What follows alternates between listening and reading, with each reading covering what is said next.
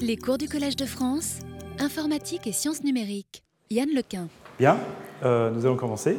Alors, euh, je vais parler aujourd'hui de modèles à base d'énergie. Ce sont des, modèles qui permettent de faire l'inférence. Euh, donc, ils ne sont pas simplement des modèles d'entrée-sortie, mais un petit peu plus compliqués, pour des situations un peu plus compliquées. Ce sera suivi euh, d'un séminaire de Gabriel Sinev, qui est chercheur à Facebook AI Research, qui parlera de reconnaissance de la parole avec euh, réseau neurones et apprentissage profond.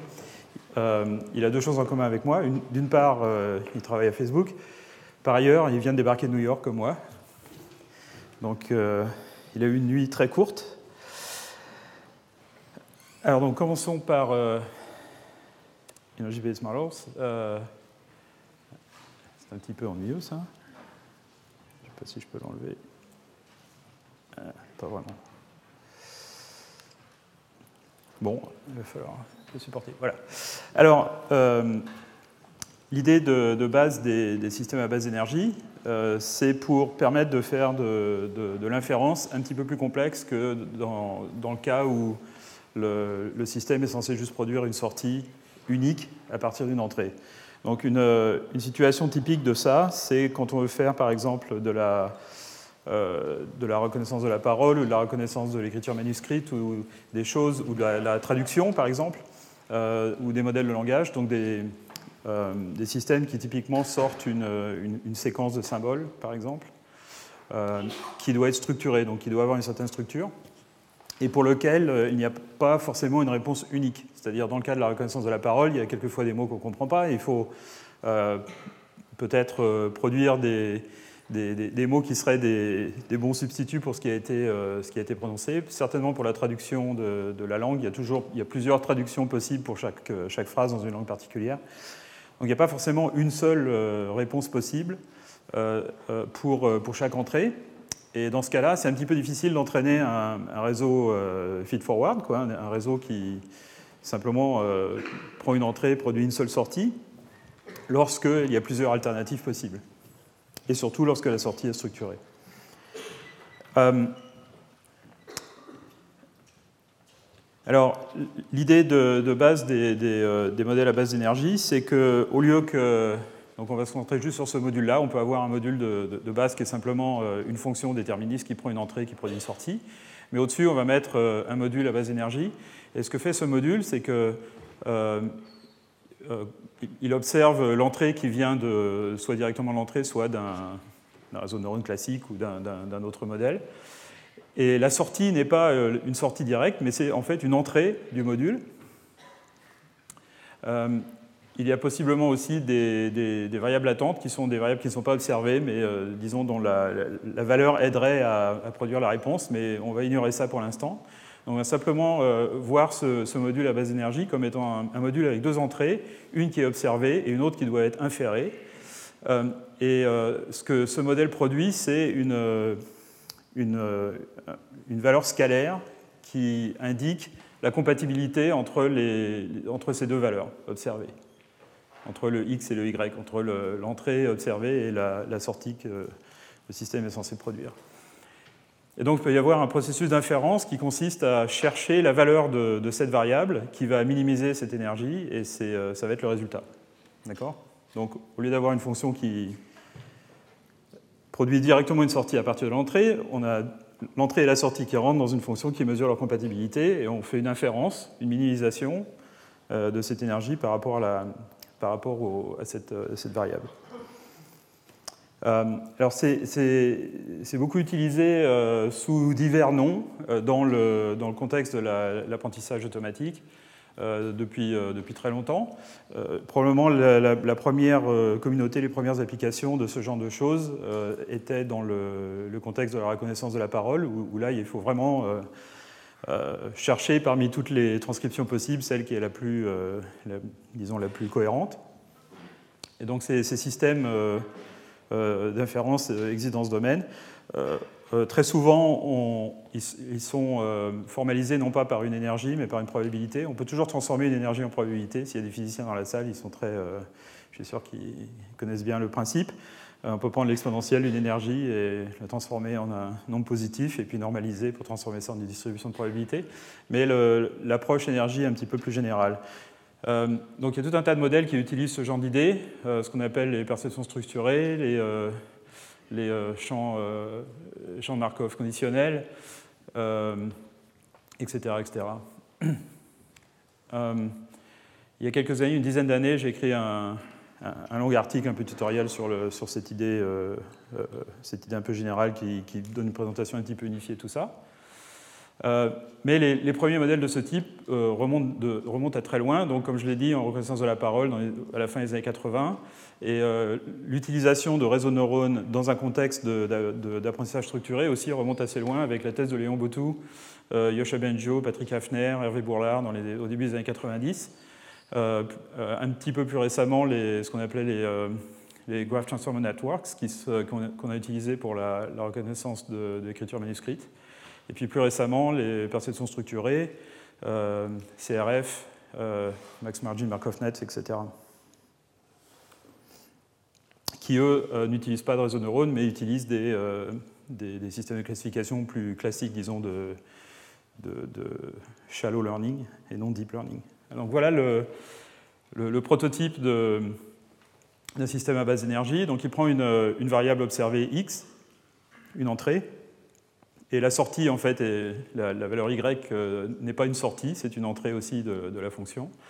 Et le processus d'inférence euh, consiste à trouver la valeur de y qui minimise euh, cette fonction d'énergie. D'accord? Pas d'apprentissage pour l'instant, on suppose que la fonction d'énergie nous est donnée. Donc là, par exemple, si on veut faire la classification d'images, on va essayer toutes les catégories possibles. On va donner à cette variable-là toutes les catégories possibles et puis mesurer l'énergie qu'on obtient pour chacune de ces valeurs et prendre le minimum. D'accord? Donc là, en l'occurrence, euh, animal. Alors, comme je disais tout à l'heure, ça peut s'appliquer à tout un tas de choses, particulièrement les situations où l'objet à produire est structuré. Donc, par exemple, si on veut produire une image qui est le résultat d'une segmentation, euh, si on veut que cette image respecte certaines contraintes, on peut implémenter ces contraintes dans la, fonction d'énergie et, euh, pour, par exemple, satisfaire au fait que euh, le noyau d'une cellule est à l'intérieur du cytoplasme, etc. On peut mettre des contraintes géométriques euh, à la main si on veut, ou, à prise. Euh, c'est un modèle qui est relativement utilisé pour des histoires de, débruitage d'images, où en fait on cherche par descente de gradient typiquement une image qui va minimiser une énergie qui, euh, d'une part, qui va avoir en général deux termes. Un terme qui dit que cette image ne doit pas être trop différente de l'image d'entrée qui est observée, qui est une image bruitée, et par ailleurs, un autre terme qui dit que l'image doit être jolie. Alors ça peut être appris, encore une fois, dans cette, euh, euh, là-dedans. Et comme j'ai mentionné tout à l'heure, pour faire la reconnaissance de l'écriture, la reconnaissance de la parole, ou pour faire du traitement de langage naturel comme le, le parsing et autres. Alors, euh, on peut toujours transformer les énergies en probabilités. Donc si vous aimez bien manipuler les probabilités, euh, c'est toujours possible de prendre euh, ces, fonctions d'énergie et de les transformer soit en une probabilité jointe, soit une probabilité conditionnelle.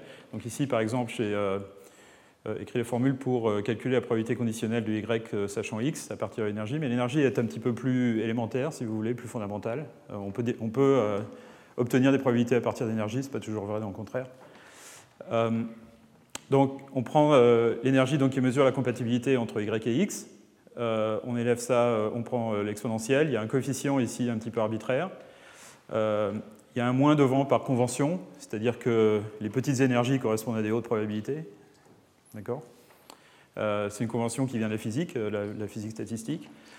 Et pour, pour, obtenir, donc ça, ça nous donne des nombres positifs, et pour obtenir une probabilité conditionnelle qui est normalisée, on, divise tout ça par euh, la somme ou l'intégrale sur euh, toutes les valeurs de y, sur un domaine, sur le domaine euh, d'intérêt du, numérateur.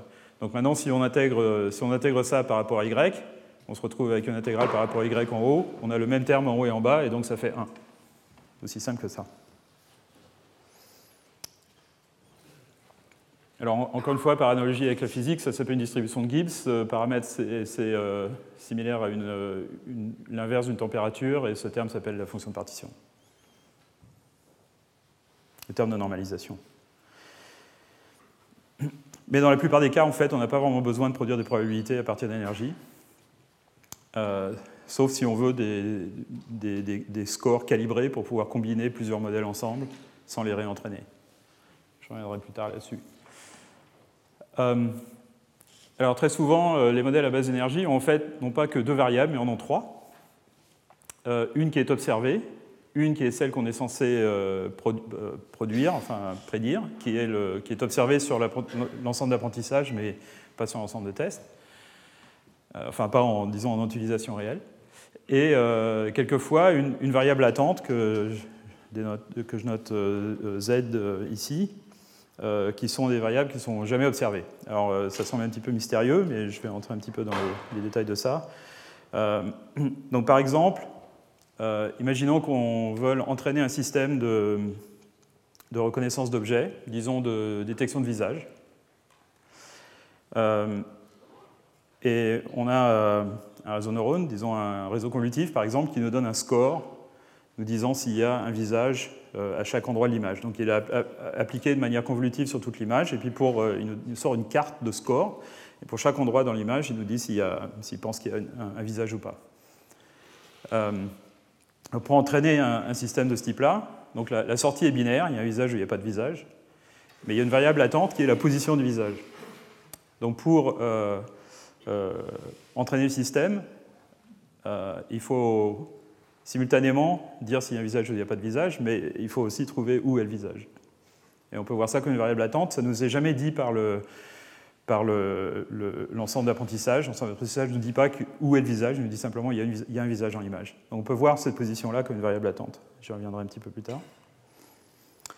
Euh, on peut traiter de, ce cas-là, de la variable latente, comme de manière très simple, en, simplement euh, euh, englober ce, modèle à variable latente à l'intérieur d'une boîte plus grosse qui elle-même fait l'inférence par rapport à Z. Donc on peut euh, écrire une, nouvelle énergie qui est similaire à ce que les physiciens appellent l'énergie libre, qui elle ne dépend que de x et de y. Et ce, fait ce, que fait cette boîte, en fait, c'est qu'elle marginalise ou elle minimise par rapport à z. Donc, euh, un exemple très simple, c'est simplement la minimisation. Donc, si on, prend la, fonction énergie originale, on la minimise par rapport à z, on a maintenant une fonction qui dépend que de x, y. il y a une autre technique qu'on peut utiliser qui est la marginalisation, qui consiste à calculer moins le log de la somme des exponentielles des énergies pour toutes les valeurs de z. Ça peut être un peu plus compliqué si z est une variable à haute dimension. Et ça nous donne une autre forme d'énergie libre. Donc ça, ça correspond, d'un point de vue probabiliste, à marginaliser sur les, sur les, variables z. Euh, ça, ça correspond simplement à faire une inférence de maximum, euh, de, maximum de vraisemblance. Alors prenons un exemple un petit peu plus concret pour, par exemple, faire de la, reconnaissance de l'écriture manuscrite. Euh, donc on nous donne un mot, et disons qu'on a une, heuristique pour euh, découper ce mot en, caractères. Donc on n'utilise pas la méthode euh, dont j'ai parlé la dernière fois, qui sera en fait la méthode moderne la plus, la plus, la plus usitée, qui consisterait à simplement déplacer un réseau convolutif avec une, une fenêtre glissante sur, tout le mot. Ce n'est pas ce qu'on va faire ici. On va utiliser une espèce d'heuristique pour segmenter ce mot en morceaux. Euh, mais bien sûr, on ne peut pas savoir quels morceaux euh, vont ensemble pour former des caractères avant d'avoir reconnu les caractères. Donc il faut formuler plusieurs hypothèses de segmentation, et qui sont représentées par un graphe ici.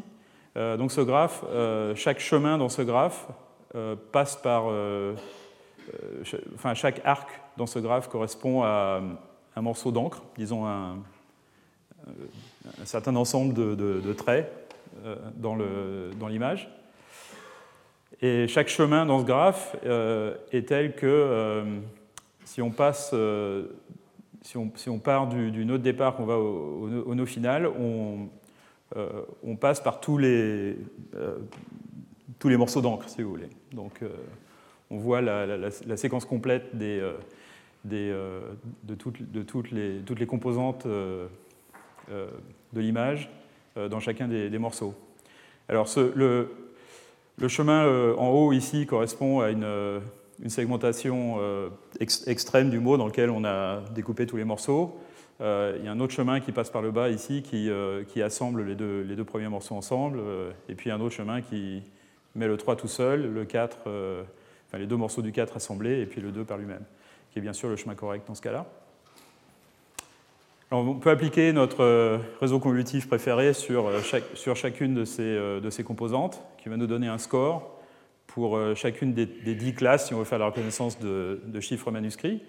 Et ça va créer un, un graphe encore une fois, qui, a une structure très similaire à celui-là, mais dans lequel les, maintenant les arcs sont étiquetés par des, par les étiquettes de 0 à 9 et ont un score qui correspond au score donné par le, classifieur à cette, euh, à cette, catégorie particulière.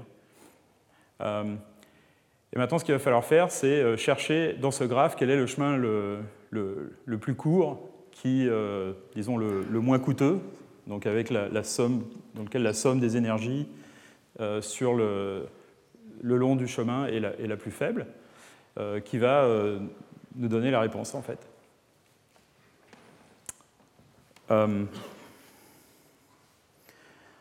Euh, donc voilà l'exemple dont je parlais précédemment de détection de visage, où on applique un, réseau convolutif avec une fenêtre glissante sur une, sur une entrée, le système, euh, on dit au système s'il y a un visage ou pas de visage durant l'entraînement. Et ce que le système doit faire, c'est euh, inférer la position du, visage. Il fait ça en, choisissant la position dans laquelle le score euh, courant est le, plus grand ou l'énergie la plus basse. Donc c'est une minimisation par rapport à cette variable latente z qui correspondrait à la position du visage. Donc ça donne une certaine flexibilité qui permet de, de produire un système dont la, production de la sortie n'est pas euh, simplement un, calcul direct, mais le résultat d'une optimisation. Et ça, donne un peu plus de, flexibilité et de puissance peut-être. Un des premiers exemples de ça, en tout cas euh, combiné avec euh, les réseaux de neurones, était un système de reconnaissance de, mots produit par Xavier Driancourt et Léon Boutou au début des années 90, 1991 en fait, euh, un, papier qui est malheureusement euh, passé relativement inaperçu, mais qui était un petit peu un pionnier dans ce domaine, qui en fait euh, permettait d'entraîner un réseau de neurones avec un système de prédiction structurée pour reconnaître des mots parlés. Donc ça, va se connecter avec ce que va raconter Gabriel dans la deuxième heure. donc l'idée de ça, c'est qu'on prend une séquence de vecteurs qui représente le, signal de parole. Très souvent, c'est une séquence de vecteurs dont chacune des composantes indique l'énergie dans une bande de fréquence. Euh, Gabriel vous en parlera un petit peu plus. Euh, on branche un réseau convolutif dessus. Donc c'est un réseau convolutif qui fait des convolutions sur le temps, dans ce cas-là, euh, et qui produit lui-même une séquence de, vecteurs de, caractéristiques, d'une certaine manière.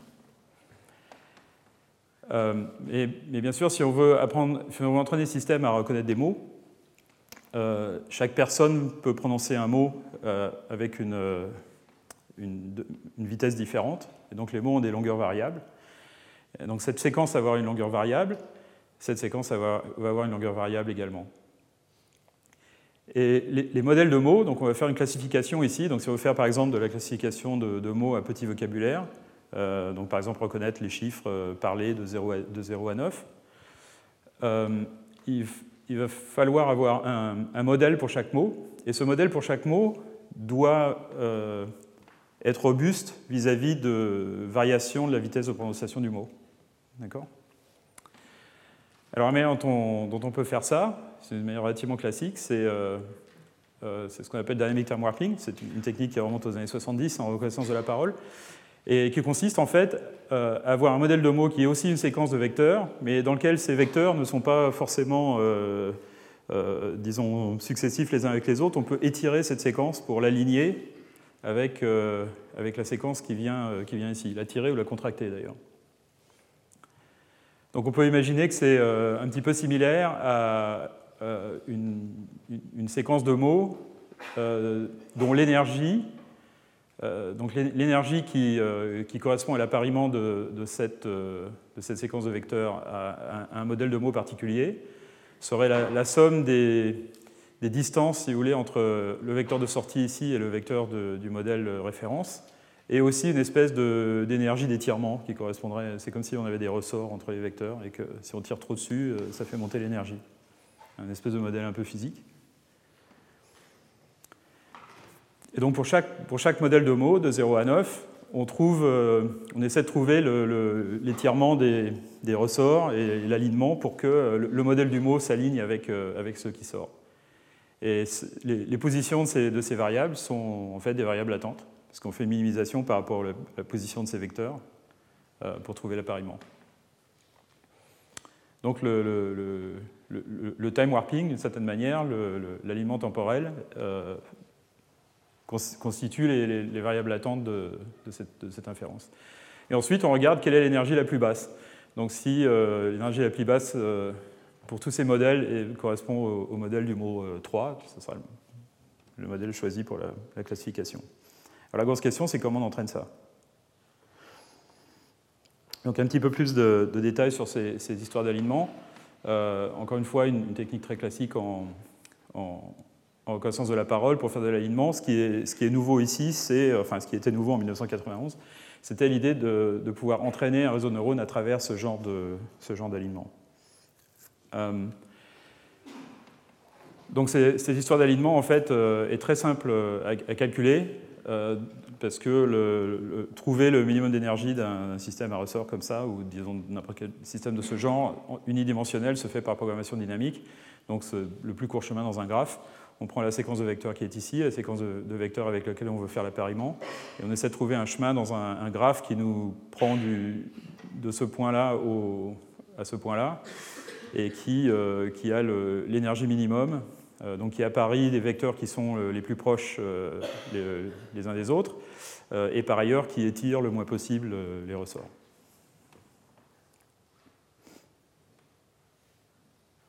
Donc c'est euh, simplement un algorithme de plus court chemin sur un graphe. Et alors la question c'est comment on entraîne ça? Donc l'idée en fait relativement, relativement simple. Elle consiste dans ce cas-là, et je vais donner ça comme, comme exemple et ensuite passer dans, euh, dans, la situation un petit peu plus générale. Euh, donc, encore une fois, on prend la, séquence de vecteurs acoustiques, on passe ça dans un réseau convolutif euh, qui, dans le cas temporel, ici s'appelle un time delay neural net. Donc c'est le réseau convolutif temporel. on récupère cette séquence de, de, vecteurs de caractéristiques. On a un modèle pour chaque mot, ou plusieurs modèles pour chaque mot, mais disons au moins un modèle pour chaque catégorie. On calcule la distance par euh, alignement dynamique entre cette séquence et chacun des, modèles. Donc ça nous donne une minimisation euh, par rapport aux variables latentes qui sont ces alignements. Et la manière dont, on doit entraîner ça, c'est qu'on doit euh, entraîner le modèle du mot correct à être le plus proche possible de la sortie du réseau et entraîner la sortie du réseau à être le plus proche possible de la sortie du modèle correct, du mot correct, enfin du modèle de mot correct. Euh, donc ça, c'est relativement simple parce qu'on peut obtenir un, gradient de cette distance à travers le, time warping euh, euh, par rapport aux sorties du réseau, ce qui nous permet de rétropropager les gradients à travers le réseau pour l'entraîner. Alors ça, malheureusement, ça ne suffit pas. Parce que si on fait que ça, si on ne fait que minimiser la distance entre la sortie du réseau et le modèle, on arrive à une solution très simple qui est que tous les modèles euh, se mettent euh, au même endroit. Euh, le réseau neurone ignore complètement l'entrée et, produit une sortie constante, égale à tous les modèles. Ça, ça minimise la fonction de coût qui consiste à minimiser la différence entre le modèle correct et la sortie du réseau. Mais bien sûr, ça ne marche pas.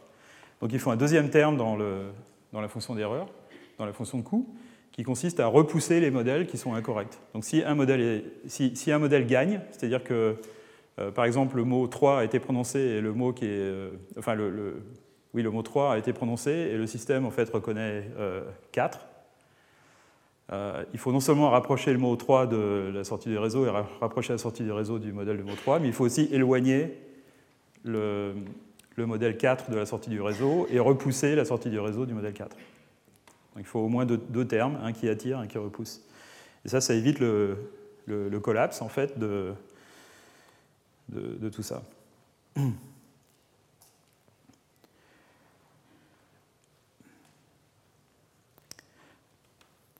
Alors, un petit peu plus de détails sur cette histoire de marginalisation.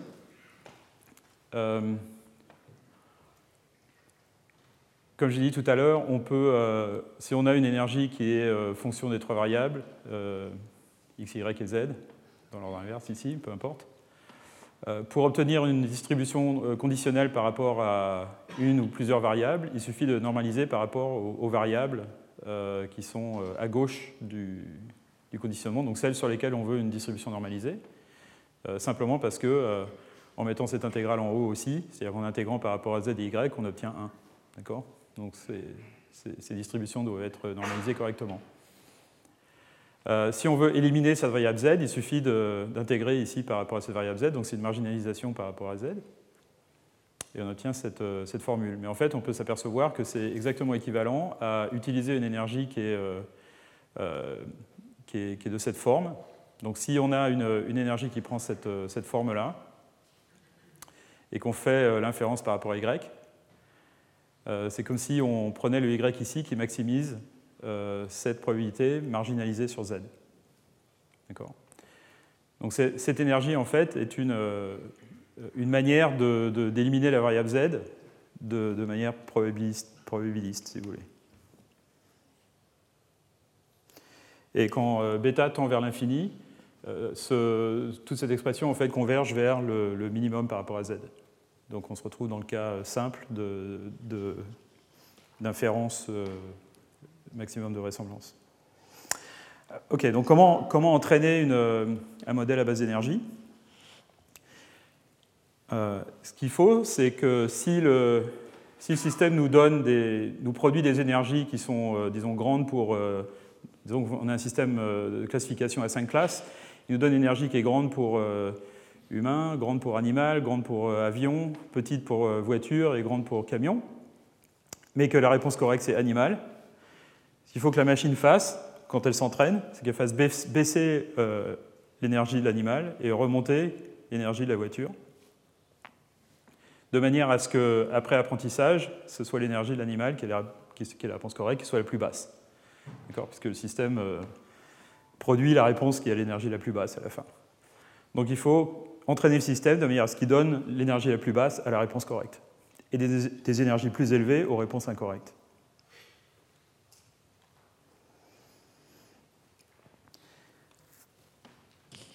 Donc on peut voir la, la, fonction de coût qui est euh, en fait une, fonctionnelle euh, que je note euh, L ici. donc c'est un petit peu des, notations. On a une famille d'énergie-fonctions, de, fonctions d'énergie qui sont paramétrées par, par, les, poids ou du réseau neurone ou des choses comme ça. Donc cette, fonction d'énergie ici dépend de, de l'entrée et, de la sortie et dépend de paramètres. Et puis, euh, quand les paramètres varient, ça nous donne une famille de, fonctions d'énergie. Donc, c'est la famille parmi laquelle on va, apprendre. Euh, notre ensemble d'apprentissage est une, suite de paires euh, x, y, i, donc entrée et sortie désirée. Et la fonction de coût L prend, ce qui est une fonctionnelle, en fait, qui prend la fonction d'énergie comme, comme, argument, si vous voulez, et l'ensemble d'apprentissage. Et ce qu'on doit faire, c'est trouver euh, donc indirectement, on peut, on peut, voir ça comme une fonction W. Et ce qu'on doit trouver, c'est un W qui minimise cette fonction de coût d'une certaine manière, mais il faut euh, euh, concevoir cette fonction de manière à ce qu'elle fasse la chose correcte, c'est-à-dire qu'elle donne l'énergie basse aux, réponses correctes et une énergie plus haute aux réponses incorrectes. D'une manière générale, on peut, sans, trop de, de de généralité, on peut écrire la fonction de coût de cette manière-là, qui est une somme ou une moyenne sur les exemples d'apprentissage d'une fonction de coût qui va dépendre de la fonction d'énergie pour tous les y possibles pour le x euh, observé, et qui va aussi prendre le y désiré, et donc qui va nous dire si cette fonction d'énergie en fait va nous donner la bonne réponse, sachant que la bonne réponse est y. D'accord? Et on peut rajouter à ça un régulariseur euh, qui ne dépend que des paramètres, qui ne dépend pas des données.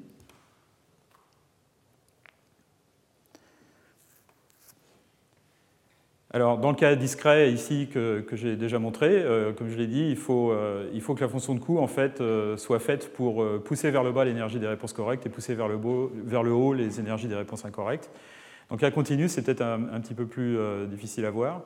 donc, si la réponse correcte est ici, par exemple, il faut changer les paramètres de la fonction énergie de manière à ce que l'énergie de la réponse correcte descende et l'énergie des réponses incorrectes augmente, de manière à se retrouver avec un, profil de ce type-là dans lequel la, réponse correcte est un minimum de l'énergie. Donc il y a quatre éléments à, trouver pour, euh, pour entraîner une machine à base d'énergie. D'abord l'architecture de E, c'est ça qui va contenir notre euh, réseau de neurones, etc. Euh, l'algorithme d'inférence qui calcule le Y à partir, de, à partir de, du X et de la fonction énergie. Donc pour un X donné qui produit le Y avec l'énergie la plus basse. Et ça peut ne pas être si simple que ça. Donc dans le cas de catégories discrètes, c'est très simple, mais dans le, cas de, dans le cas où Y est une image, par exemple, ça peut être assez compliqué. Alors les gens, euh, dans le passé, ont inventé tout, un tas de, méthodes pour euh, faire la, minimisation approximative, euh, etc., de fonctions compliquées de ce type-là, dans le contexte de l'inférence probabiliste, mais on peut recycler beaucoup de ces algorithmes-là. Ensuite, il faut choisir ou concevoir une fonction de coût qui va prendre comme argument la, fonction énergie et qui va lui donner la bonne forme pour chacun des x. Et puis, bien sûr, il va falloir l'optimiser par rapport aux paramètres. Donc, la question qu'on peut se poser, c'est comment concevoir la fonction de coût de manière à ce qu'elle fasse ce qu'on veut. Alors, prenons euh, un exemple très simple ici. Euh, c'est un exemple, de, régression. On prend une entrée qui est un scalaire, qui est cette variable-là, appelons-la x, et puis euh, une sortie y, euh, qui est cette variable-là. Et on veut entraîner le système à... Euh, donc les, points bleus, là, ce sont les, exemples d'apprentissage. Et ils sont tels que y égale x au carré. D'accord C'est simplement une parabole. Et là, ce qu'on veut faire, c'est entraîner un réseau de neurones à approximer cette fonction de, cette manière euh, euh, à base d'énergie. Donc on, concevoit une machine ici dont euh, la fonction énergie calcule la compatibilité entre y et x. Et une manière très simple de faire ça dans ce cas-là, c'est on prend la sortie du réseau de neurones, on calcule la distance entre la sortie de ce réseau de neurones avec l'entrée qu'on donne. Et donc, naturellement, la, meilleure valeur de cette variable est celle qui minimise cette distance, est, est, égale à la sortie du réseau de neurones. C'est un petit peu trivial comme exemple, mais c'est pour euh, illustrer un peu ce qui se passe. Et ensuite, on entraîne euh, le réseau de neurones à minimiser cette énergie en moyenne sur l'ensemble d'apprentissage. Et, euh, ce qu'on voit ici, c'est une animation de cette fonction d'énergie en fonction du temps à mesure que l'apprentissage progresse. D'accord? Donc on, part d'une fonction d'énergie qui n'est pas particulièrement bonne, et à fur et à mesure que l'apprentissage progresse, le, minimum de, l'énergie pour chaque valeur de x, pour, une valeur particulière de x, le minimum par rapport à y de l'énergie euh, se localise autour de, l'exemple d'apprentissage pour, euh, pour, ce x, ou autour de ce x. D'accord? Donc on, entraîne un espèce de, paysage d'énergie de manière à ce que les minima, les minima de l'énergie par rapport à y soient euh, aux endroits qu'on veut. Et ça, simplement en minimisant l'énergie moyenne sur l'ensemble d'apprentissage. Mais si on applique cette même fonction de coût à cet exemple-là, dans lequel on a deux réseaux de neurones, euh, maintenant, un qui prend le x et un qui prend le y, et on compare leurs sorties, encore une fois, on calcule la distance entre les, deux, euh, en fait la norme est l'un ici, dans ce cas-là, donc simplement la valeur absolue de la, différence. Euh, et, c'est ça notre énergie. Là, ça ne marche pas. Si on minimise l'énergie moyenne ici, on se retrouve avec le problème de collapse dont je parlais précédemment, c'est-à-dire que ces deux réseaux, en fait, ignorent complètement les entrées, euh, se produisent tous les deux des, sorties constantes. Et ça va minimiser la moyenne de l'énergie, mais ça ne va pas du tout résoudre le problème. Donc on, aboutit à une fonction d'énergie qui est toute plate et qui ne fait pas le boulot. Donc ça conduit à, cette idée d'avoir euh, un terme contrastif, donc d'avoir non seulement un terme qui, euh, pousse l'énergie vers le bas de nos exemples d'apprentissage, mais qui aussi repousse vers le haut l'énergie des, sorties qui sont incorrectes. Un exemple particulier pour ça, je ne vais pas euh, faire toutes les maths, mais c'est juste vous montrer le résultat, c'est ce qu'on appelle dans certains contextes negative likelihood ou, euh, information mutuelle maximale, etc. Enfin, elle a plusieurs noms dans plusieurs contextes. c'est en fait la fonction de coût qui est utilisée en régression logistique quand on fait un log softmax au-dessus d'un réseau, de neurones pour faire la, classification. Euh, c'est exactement cette fonction de coût qu'on utilise. Donc qu'est-ce que dit cette fonction de coût Elle dit euh, c'est la moyenne sur les exemples d'apprentissage de l'énergie euh, que le modèle donne à la réponse correcte. D'accord? Donc E de W, Y, X, c'est l'énergie que le modèle donne à la réponse correcte. Donc ça, ça va être minimisé autant que possible. On va rendre l'énergie de la réponse correcte la plus basse possible. Et là, il y a un terme contrastif qui est l'intégrale pour toutes les sorties possibles de E à la moins euh, un coefficient, l'énergie de cette réponse. Donc, de, encore une fois, sommer sur toutes les réponses possibles. Si, euh, la réponse est une, euh, est une, variable discrète de catégorie, ça, ça devient une somme, hein, simplement.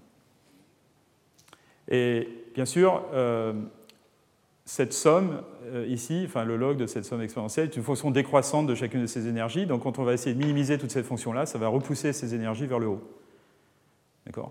Plus ces valeurs sont grandes, plus cette exponentielle euh, avec un moins devant est petite, et donc plus l'intégrale est petite. Euh, donc ça, va minimiser notre fonction si on, repousse toutes ces, tous ces y. Donc c'est un exemple de, fonction de coût qui non seulement tire l'énergie des, des réponses correctes vers le bas, mais qui aussi repousse l'énergie des réponses incorrectes vers le haut. Euh, en fait, on peut l'obtenir par euh, une dérivation relativement simple à partir du maximum de ressemblance euh, de tous les y de, l'ensemble d'apprentissage par rapport à tous les x. En faisant des hypothèses d'indépendance des exemples et puis en prenant des logs, etc., on arrive à cette fonction de coût. voilà comment ça marche en pratique. Donc, sur le petit exemple dont je vais montrer tout à l'heure, avec ces deux réseaux de neurones en parallèle, donc ici, la fonction de euh, pousse les, euh, les billes bleues vers le bas, mais repousse tout le reste vers le haut. Et donc on assiste à une espèce de, creusement d'une vallée dans la, fonction d'énergie.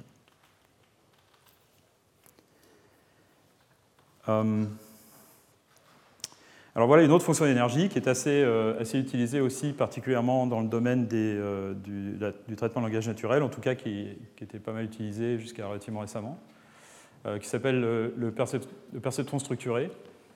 Donc là, la fonction d'énergie est l'énergie de la réponse correcte, donc l'énergie que notre modèle donne au Y correct, moins l'énergie de la réponse produite par le système. Donc si on prend le, minimum de, sur tous les y de e de y, euh, connaissant les autres variables, euh, ce qu'on obtient, c'est la réponse, le y produit par le système, puisque c'est son, son algorithme d'inférence qui, consiste à minimiser l'énergie par rapport à y. Donc ça, c'est euh, l'énergie de la réponse du système, et ça, c'est euh, l'énergie de la réponse correcte. On essaie de minimiser la différence entre les deux. Rendre ça le plus petit possible, rendre ça le plus grand possible. Donc si le système produit la mauvaise réponse, l'énergie de cette mauvaise réponse va être augmentée. Euh, s'il produit la bonne réponse, alors à ce moment-là, ces deux termes sont égaux et rien ne se passe. D'accord? Ça, ça marche. Le problème de ça, c'est qu'il n'y a pas de marge, c'est-à-dire qu'on peut, on peut aboutir à un collapse aussi avec ce genre de, fonction de coût, où euh, toutes les réponses ont en fait la même énergie. Et donc pour, euh, pour contrecarrer ce problème, euh, on, prend des, fonctions de coût qui ont des, marges. Alors, on voilà un exemple. Donc, c'est une fonction de coût là qui dit euh, l'énergie de la réponse correcte doit être le plus petit possible. Il y a un carré de vent, mais ce n'est pas, pas, nécessaire. Et ce qu'on va faire, c'est qu'on va repousser euh, l'énergie de toutes les réponses, ou en tout cas d'une réponse pas bonne, peut-être la, la, plus menaçante, qui est que je note y bar i ici. Euh, et on va la repousser de manière à ce qu'elle soit plus large qu'une certaine plus grande qu'une euh, certaine marge m euh, arbitraire qu'on décide a priori. Donc l'effet de ça va être de, repousser cette énergie vers le haut jusqu'à ce qu'elle soit au moins aussi grande que m. et au-delà de ça, elle ne va rien faire avec un coût quadratique. Et là, quand on fait marcher ça sur ce, petit, euh, petit, exemple de réseau neurone, ici, on a euh, un comportement tout à fait euh, correct où l'énergie des, exemples d'apprentissage reste basse et le reste des énergies plus hautes. Donc là, la manière dont ce y bar est choisi, c'est on le choisit de manière à ce qu'il soit différent du y i correct, donc à l'extérieur d'une certaine sphère, au-delà d'une certaine distance de la réponse correcte, mais en ayant l'énergie minimum. Donc c'est la valeur de Y qui est la plus menaçante, si vous voulez, qui est la plus basse, mais incorrecte. Il y a tout un catalogue, une ménagerie de, fonctions de coût de, nature euh, diverses et variées qui ont été euh, proposées par euh, des gens en particulier dans le domaine de la, reconnaissance de la parole. et elles ont tous cette idée d'avoir deux termes, un terme qui tend à minimiser l'énergie de la réponse correcte, un autre terme qui, tend à, repousser vers le haut les, énergies incorrectes. Voilà la, ménagerie. donc je, vous ai parlé du, qu'on appelle energy loss, qui est simplement la, moyenne de l'énergie de la réponse correcte. Alors ça, ça ne marche pas, ça peut conduire à un collapse. Et euh, la question de savoir si ça peut conduire à un collapse, en fait, est euh, indiquée ici. Euh, si la marge est zéro, donc on, ne l'impose pas à être plus grande que zéro, à ce moment-là, il peut y avoir un collapse. Donc c'est le cas du perceptron structuré. Il peut très bien y avoir un, peut très bien y avoir un collapse. Par contre, ces autres fonctions de coût ici, sont toutes euh, correctes, c'est-à-dire qu'elles ont une, marge qui force euh, l'énergie des réponses incorrectes à être plus grande euh, que strictement plus grande que les, l'énergie des, réponses correctes. Alors, je ne vais pas rentrer dans le détail de tous ces, ce trucs-là. C'est, ce, dont j'ai parlé précédemment, que les gens en parole appellent maximum mutual information, donc information mutuelle maximale. Euh, qui dans d'autres contextes s'appelle euh, negative log likelihood, euh, qui dans d'autres contextes s'appelle log max, dans le cas où c'est discret ici. Alors je vais maintenant rentrer un petit peu dans le détail de comment utiliser ça dans des utilisations particulières, donc par exemple pour la reconnaissance de mots, mais la, situation s'applique à tout un tas de, situations et vous, vous le, en verrez plus avec Gabriel plus tard. Donc pour faire la connexion, ceux d'entre vous qui connaissent un peu les, graphes de facteurs ou les, euh, réseaux bayésiens, euh, il y a une, connexion euh, très forte avec, toutes ces choses-là. Donc un, CRF est un, une espèce de, graphe de facteurs donc, qui... donc déjà, peut-être je peux vous expliquer ce que c'est qu'un graphe de facteurs. Un graphe de facteurs, c'est une, une fonction d'énergie qui est composée d'une somme de plusieurs termes. Ça s'appelle les facteurs parce que ça pourrait, on pourrait penser que quand on parle de facteurs, on se réfère à une multiplication. Mais euh, c'est vrai dans, dans, le cas euh, où on manipule les probabilités, mais là on, calcule, on, manipule les énergies qui sont d'une certaine manière des logs de probabilité, donc les termes sont additifs. Euh, donc la fonction d'énergie est une somme de termes, chacun de ces termes dépend d'un sous-ensemble des variables y ou un sous-ensemble des variables z quelquefois un sous-ensemble des variables x, mais c'est moins, important. Euh, et donc chacun de ces carrés en fait, est un terme dans la fonction énergie, dans, la somme. Et ces modèles, condition random field, euh, maximum margin Markov nets, euh, perception structurée, perceptron structurée, sont des modèles par lesquels il y a une variable observée qui est passée à un extracteur de caractéristiques qui est fixe, qui n'a pas, pas d'apprentissage, qui produit un vecteur et ce vecteur, euh, on, en, calcule une, somme pondérée. Euh, donc on calcule le, produit scalaire avec un, avec un, vecteur de poids, ce qui nous donne un, score, une énergie. Et chacune de ces boîtes-là le fait pour euh, un, sous-ensemble différent des variables y. À quoi ça sert? Ça sert à, produire des, séquences d'y, par exemple, qui doivent respecter une certaine structure. Donc imaginons par exemple que Ici, on a un système de, traduction de, langue. Euh, donc X est une, euh, phrase euh, en anglais, disons, et Y doit être une phrase en français. Et bien sûr, on connaît les, dépendances de, paires de mots qui doivent se suivre en français. On sait que certains mots peuvent suivre d'autres et d'autres ne peuvent pas suivre, des mots. Donc on peut en fait implémenter ça par, euh, par ce, terme ici, ce, facteur en fait, qui va nous dire euh, on a le droit de mettre le, mot, le mot noir après le mot chat, par exemple. Mais le mot carré après chat a probablement peu de chances d'apparaître.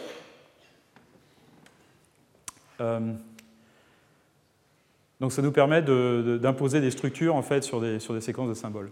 Alors la dont, la différence entre ces modèles, c'est la fonction coût qui est utilisée. Donc les, CRF utilisent euh, negative likelihood, la fonction que je vous ai parlé précédément. Maximum Margin Markov Net utilise euh, les, fonctions de coût en, charnière, hinge loss. Et Structure Perceptron utilise la, fonction coût du perceptron.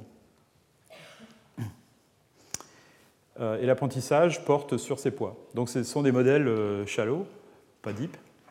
Euh, étant donné qu'il n'y a qu'une seule couche de, poids.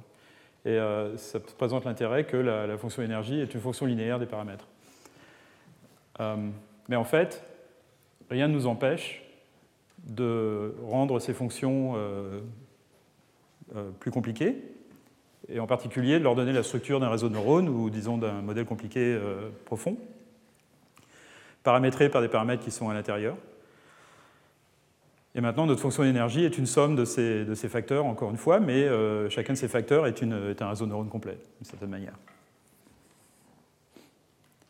Alors on peut entraîner ces choses-là avec euh, plusieurs fonctions de coût, euh, dont certaines dont j'ai parlé précédemment. et en fait, ces modèles précèdent, historiquement, ces, ces, ces modèles-là précèdent ceux-là. Mais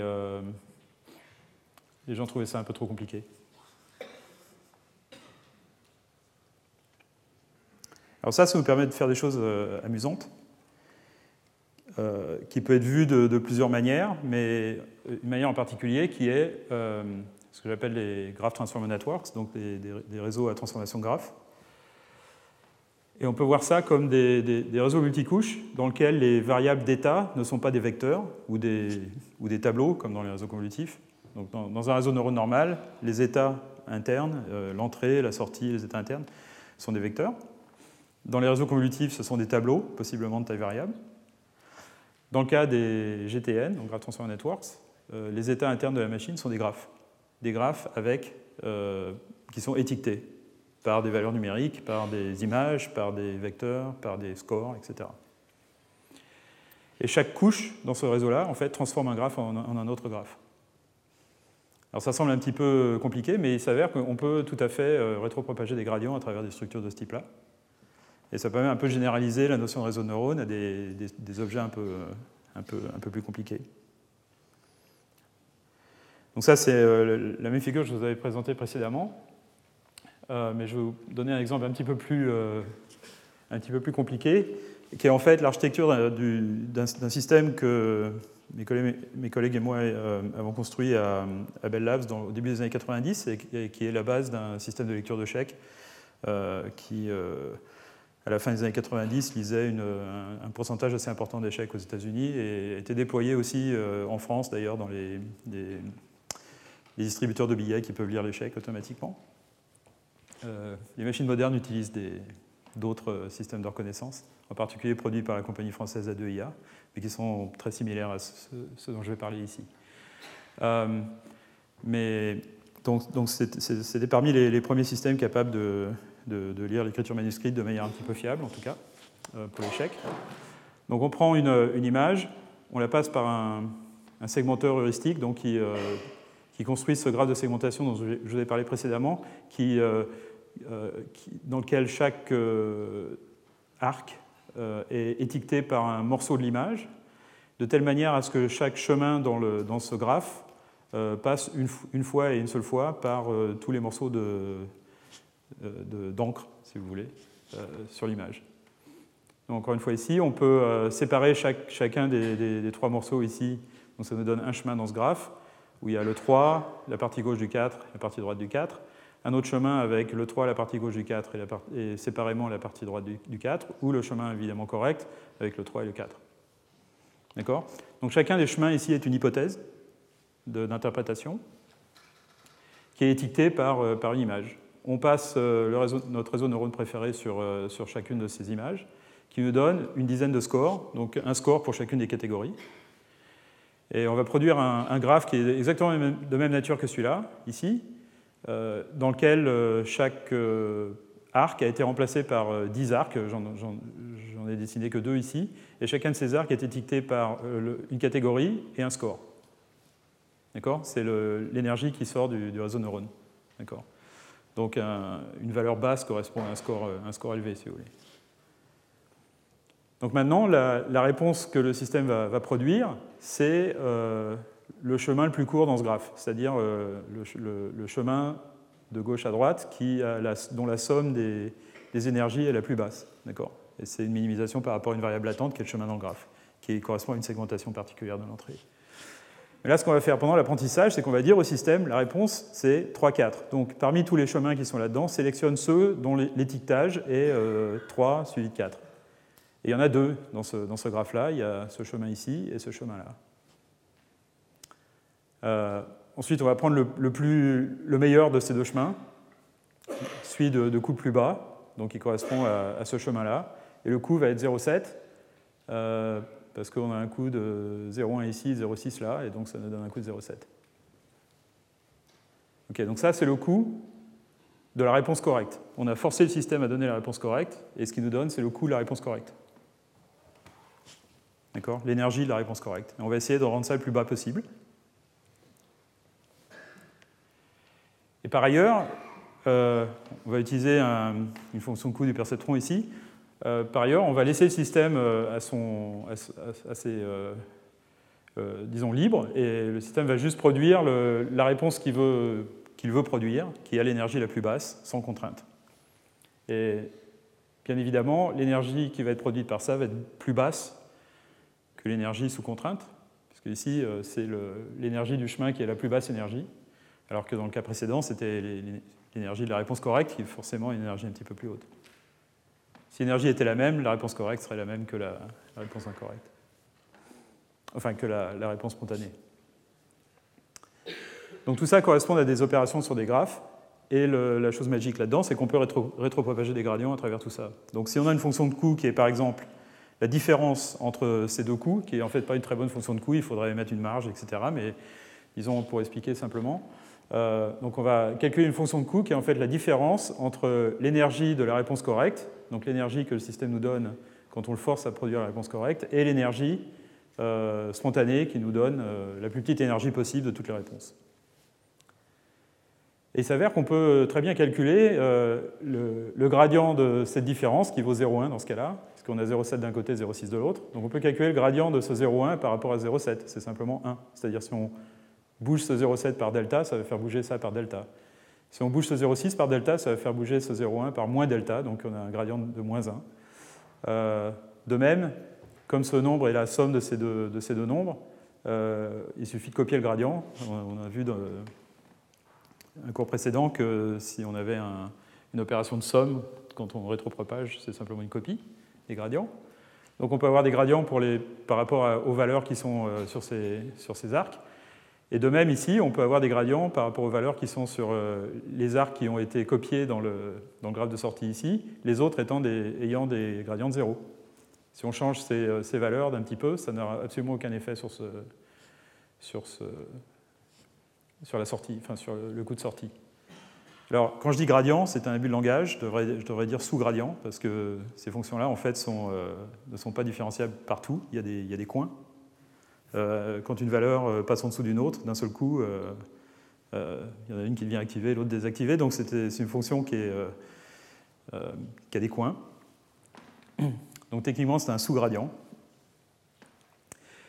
mais encore une fois, on peut rétropropager à travers ça. Ici, les euh, les, arcs qui sont présents à gauche reçoivent un gradient de 1, ceux qui sont présents à droite reçoivent un gradient de moins 1, et ceux qui sont présents dans les deux, on, fait la, somme des gradients qui viennent des deux, euh, des deux, moitiés, et en fait on se retrouve avec 0.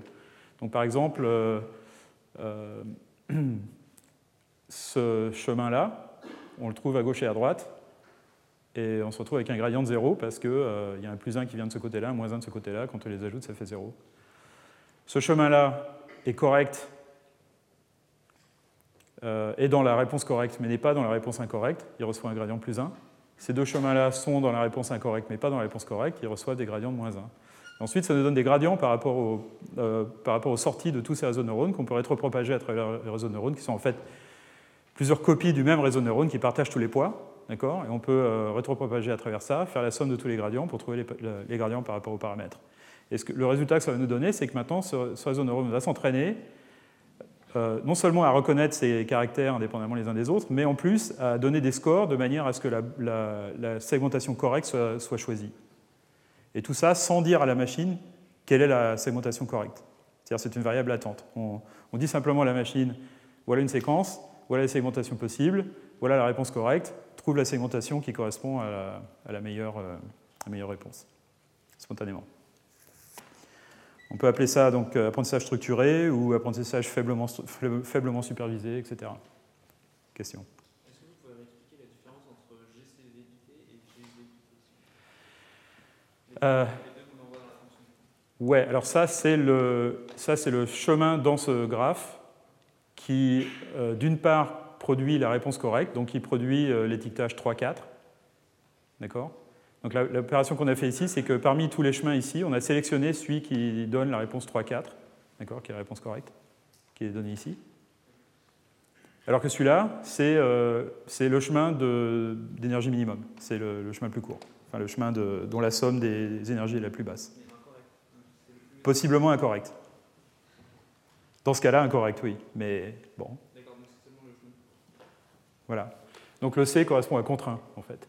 Donc ça, c'est... Euh, le graphe euh, Viterbi, on peut utiliser la grille de Viterbi pour trouver le plus, court chemin dans, le graphe. c'est la programmation dynamique, hein, tout bêtement. Euh, et ça, c'est le contraint.